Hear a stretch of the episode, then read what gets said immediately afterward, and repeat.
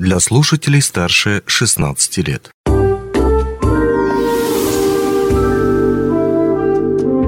Гости дневного эфира студии Денис Спиридонов. Здравствуйте. В начале ноября на территории Чернышевского водохранилища трое мужчин отправились рыбачить, несмотря на закрытие навигации для маломерных судов. Когда рыбаки не вышли на связь, родственники забили тревогу. На берегу водохранилища обнаружили их лодку, на винт которой намоталась сеть. Как такое смогло произойти? Более того, как не допустить подобной трагедии? В будущем мы поговорим с государственным инспектором по маломерным судам Алексеем Цивилевым. Здравствуйте. Здравствуйте.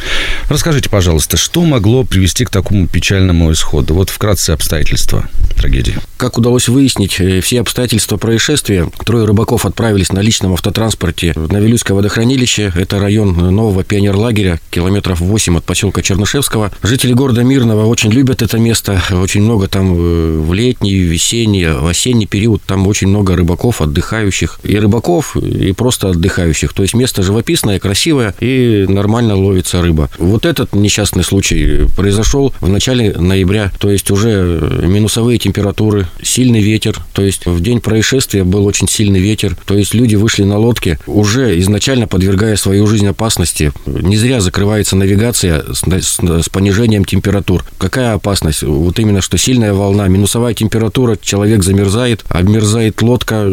То есть вот все маленькие обстоятельства, они и складываются в большой трагический несчастный случай.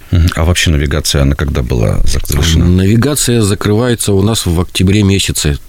То есть ноябрь месяц – это уже категорически не время для рыбалки по открытой воде. То есть это уже однозначно подвергать свою жизнь э, опасности, выходя на воду в минусовые температуры. Ну, то есть, что там на самом деле произошло, остается только догадываться, да. Но, тем не менее, двух рыбаков из трех уже нашли, ведутся поиски третьего рыбака. И вот э, подскажите, какие силы задействованы, каким образом ведется поиск? Значит, в день, когда нашли э, двух рыбаков, были задействованы поселка Чернышевского три э, моторные лодки, потому что без привлечения моторных лодок и невозможно добраться до места. Эти люди тоже как бы уже себя, хоть и косвенно, со всеми мы, получается, соблюдение всех мер безопасности, но в любом случае так оно и есть, что люди, которые сейчас участвуют в поисках, они тоже э, рискуют. То есть э, привлекались волонтеры, привлекались сотрудники Чернышевского отделения полиции, то есть там они вообще принимают активное участие, как руководство, так и сотрудники. Принимали участие, участие в поиске, это сотрудники пожарной части поселка Чернышевского 21-го отряда. Также привлекались э, сотрудники нашего Мирнинского гарнизона, два сотрудника ГИМС, также сотрудники Следственного комитета. И то есть вот при осмотре места происшествия, э, при осмотре береговой зоны,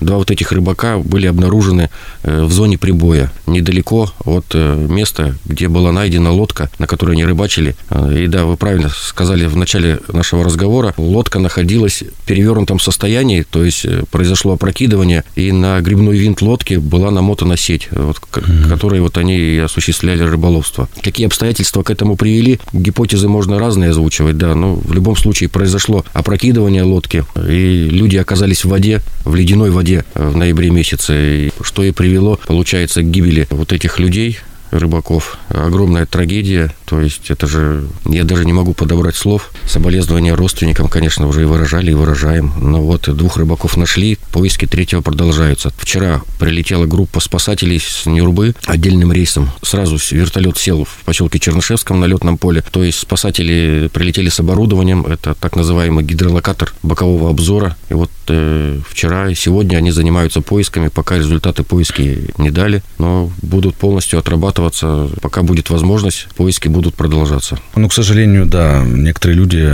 живут согласно утверждению закона, нужны для того, чтобы их нарушать.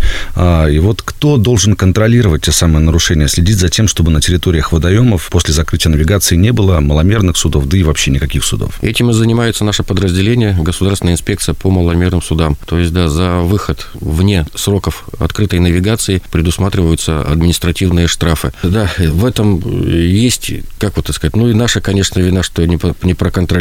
Э, ну, всю береговую зону не прикроешь. В Чернышевске есть штатный инспектор ГИМС, он один. То есть береговая зона, ноябрь месяц, в принципе, люди уже mm-hmm. в это время не должны находиться на открытой воде. Это запрещено. Что их туда толкает? Желание, я просто не могу объяснить поймать угу. побольше рыбы, Ну а как часто граждане нарушают запрет выхода на водоем после закрытия навигации?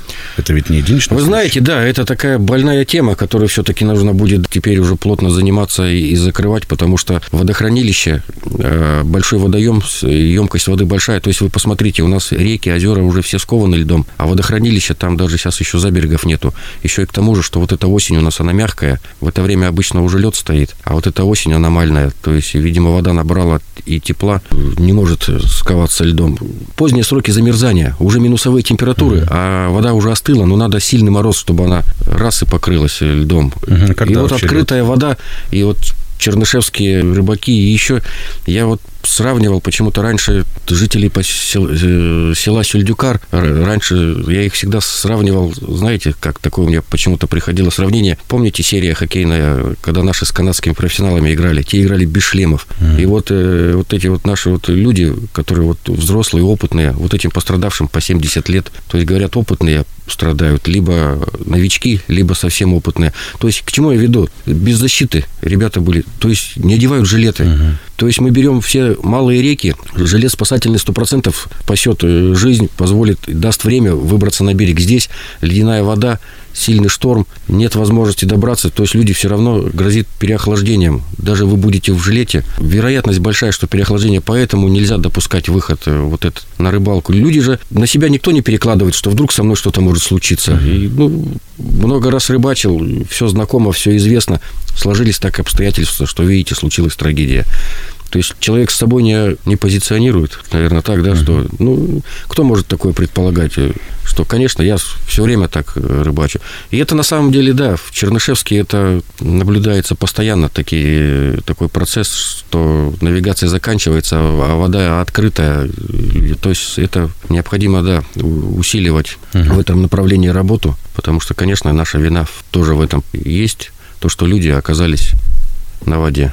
Ну и штрафы, которые административные могут быть назначены, да, нарушителям, они, ну, по сути своей, не очень-то значительные. Штраф вот этот за вне навигации от 5 до 10 тысяч. А, хорошо, ну и вообще, когда лед на водоемах, как правило, становится крепким, для того, чтобы уже можно заниматься, невзирая на опасность, там, не знаю, подледным ловом. Да, вот мы с вами как раз плавно переходим в тонкий лед. Это очередная, так сказать, сезонная уже закрылась вода. Начинается тонкий лед. Это очередные сезонные риски. То есть, значит, тоже это, ну, рыбаки-охотники, это же как, э, это сродни шизофрении, то есть до дрожи в коленях. Вот все, надо рыбачить, тонкий лед, и вот кажется ему, что он дальше отойдет, поймает больше этих рыб себе. Ну, это риск для жизни, конечно, риск. Все это со школы, я вот помню, нас учили. Сейчас ходим мы с детьми, допустим, разговариваем, есть уроки ОБЖ. Все же это все знают, что ну, надо лед проверять на прочность, чтобы не подвергать жизнь опасности. Есть места, где тонкий лед и сильное течение. То есть у берега лед нарос, где сильное течение, лед тонкий, человек провалится и не сможет выбраться. Раз. Самый главный бич – это выезд автотранспорта. Сами знаете, у нас по республике постоянно резонансы происходят. Только лед встал, поехали на машинах, проваливаются. И стороной беда обходит. И трагические случаи с гибелью. Это... И сейчас вот видите, вот даже вот этот случай. Вот мы с вами разговариваем, а у нас какие сейчас средства? Вот эти мессенджеры все. Сейчас все равно все знают. Но это лучшая, лучшая профилактика. Да? Сейчас со всех сторон, сейчас даже кто наши северяне уехали с материка, звонят, как, что, ну как, ну три человека, как бы кто рыбачит, охотится, где-то пересекаешься, все равно знаешь человека. Вот этих вот двух, которые погибли, я лично с ними знаком, знаю их обоих.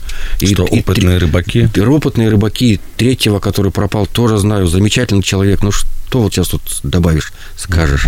Большое спасибо за беседу. У нас в гостях был государственный инспектор по маломерным судам Алексей Цивилев. Ну, а нашим э, телерадиослушателям мы настоятельно рекомендуем соблюдать правила безопасности и, конечно, выходить на воду или лед только в подходящее для этого время. Онлайн-версию этой передачи вы можете послушать в наших подкастах, размещенных на платформах Яндекс.Музыка или Apple Podcast.